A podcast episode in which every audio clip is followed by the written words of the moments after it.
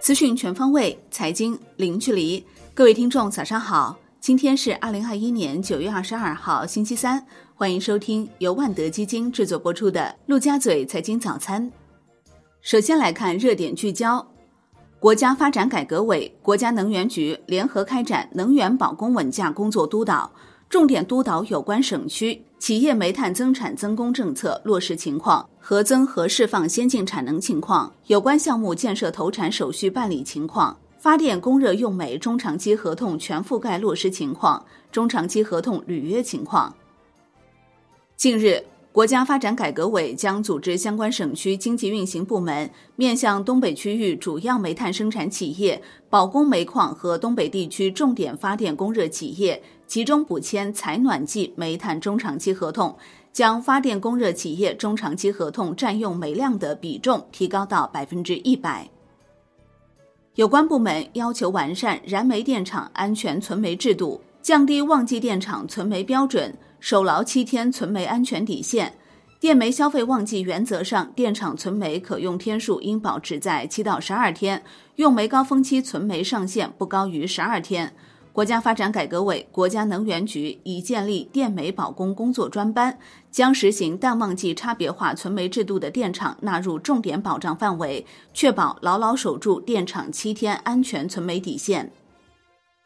环球市场方面，美股收盘涨跌不一，道指跌百分之零点一五，标普五百指数跌百分之零点零八，纳指涨百分之零点二二，迪士尼跌超百分之四。陶氏、思科、三 M 公司均跌超百分之一，领跌道指。有色金属板块走低，美国铝业跌近百分之六，世纪铝业跌近百分之三，美国钢铁跌百分之一点七。市场密切关注美联储货币政策会议结果与政策声明。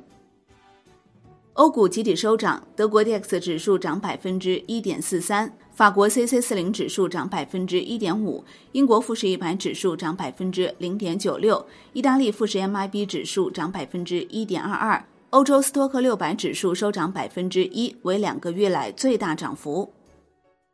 宏观方面，据文化和旅游部数据显示。二零二一年中秋节假期三天，全国累计国内旅游出游八千八百一十五点九三万人次，按可比口径恢复至二零一九年中秋假期的百分之八十七点二，实现国内旅游收入三百一十七点四九亿元，按可比口径恢复至二零一九年中秋假期的百分之七十八点六。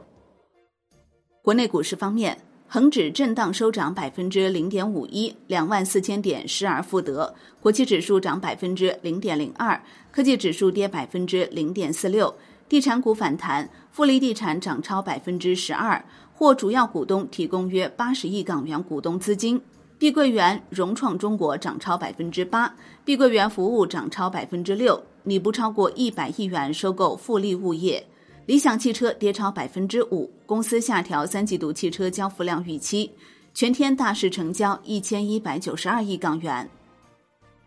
宜昌仁孚药业和北京百奥药业在河南省医药价格和招采信用失信等级评定为严重，涉及仁孚医药、国药股份等上市公司。截至六月三十号，仁孚医药股东户数四点七万，国药股份股东十二点七万户。新股大肉签显盈科技将在二十二号登陆创业板。分析称，众亿签显盈科技有望大赚五万元。该股发行价为四十七点五八元每股，在今年以来的创业板新股中排在第二十位，其网上中签率仅百分之零点零零九六。目前 A 股排队的眼科拟上市公司，除华夏眼科外，还有和氏眼科、普瑞眼科两家企业均已通过创业板发审委审核，坐等证监会注册上市。一封许家印写给恒大全体员工的家书曝光，在信中，许家印表示，坚信恒大一定能尽快走出至暗时刻，加快推进全面复工复产，实现保交楼目标。向购房者、投资者、合作伙伴和金融机构交出一份敢担当、负责任的答卷。中国电信公告称，控股股东中国电信集团拟自二零二一年九月二十二号起十二个月内择机增持公司 A 股股份，拟增持金额不少于人民币四十亿元。金融方面。今年的公募以及私募基金扩容明显，尤其是私募基金。目前私募基金规模迅速增长，已比年初时增长超过三万亿元。新石投资认为，随着结构性行情的深入发展，今年二季度以来，市场呈现出类资产荒的状态，尤其是三月中旬至七月底，市场对成长风格的偏好愈演愈烈，风格分化演绎至极致。据中国证券报报道。从北京地区多家银行网点了解到，此前作为揽储利器的大额存单利率明显下调，若非特别询问，已经不再是客户经理主要推荐的产品。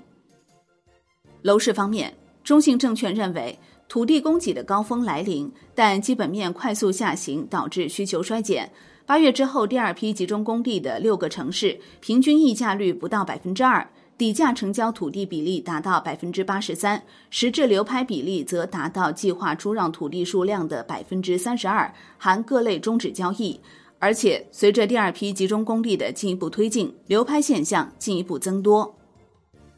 产业方面，携程发布二零二一年中秋假期旅游数据报告，截至九月二十一号九点。二零二一年中秋期间，周边游预订人数占出游总人数比例为百分之五十六，高于二零一九年中秋和今年端午、清明假期水平。中秋周边游订单中，对比二零一九年，酒店订单量增长逾百分之二十，门票预订量增长近百分之三十，租车订单量增长百分之七十七。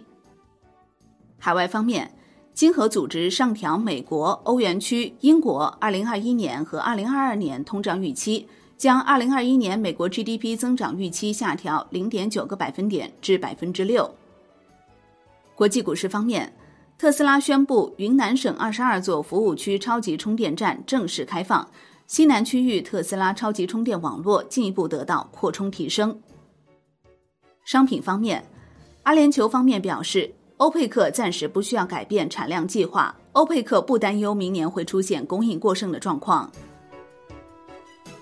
好的，以上就是今天陆家嘴财经早餐的精华内容，感谢您的收听，也欢迎您关注转发哦。我是林欢，我们下期再见喽。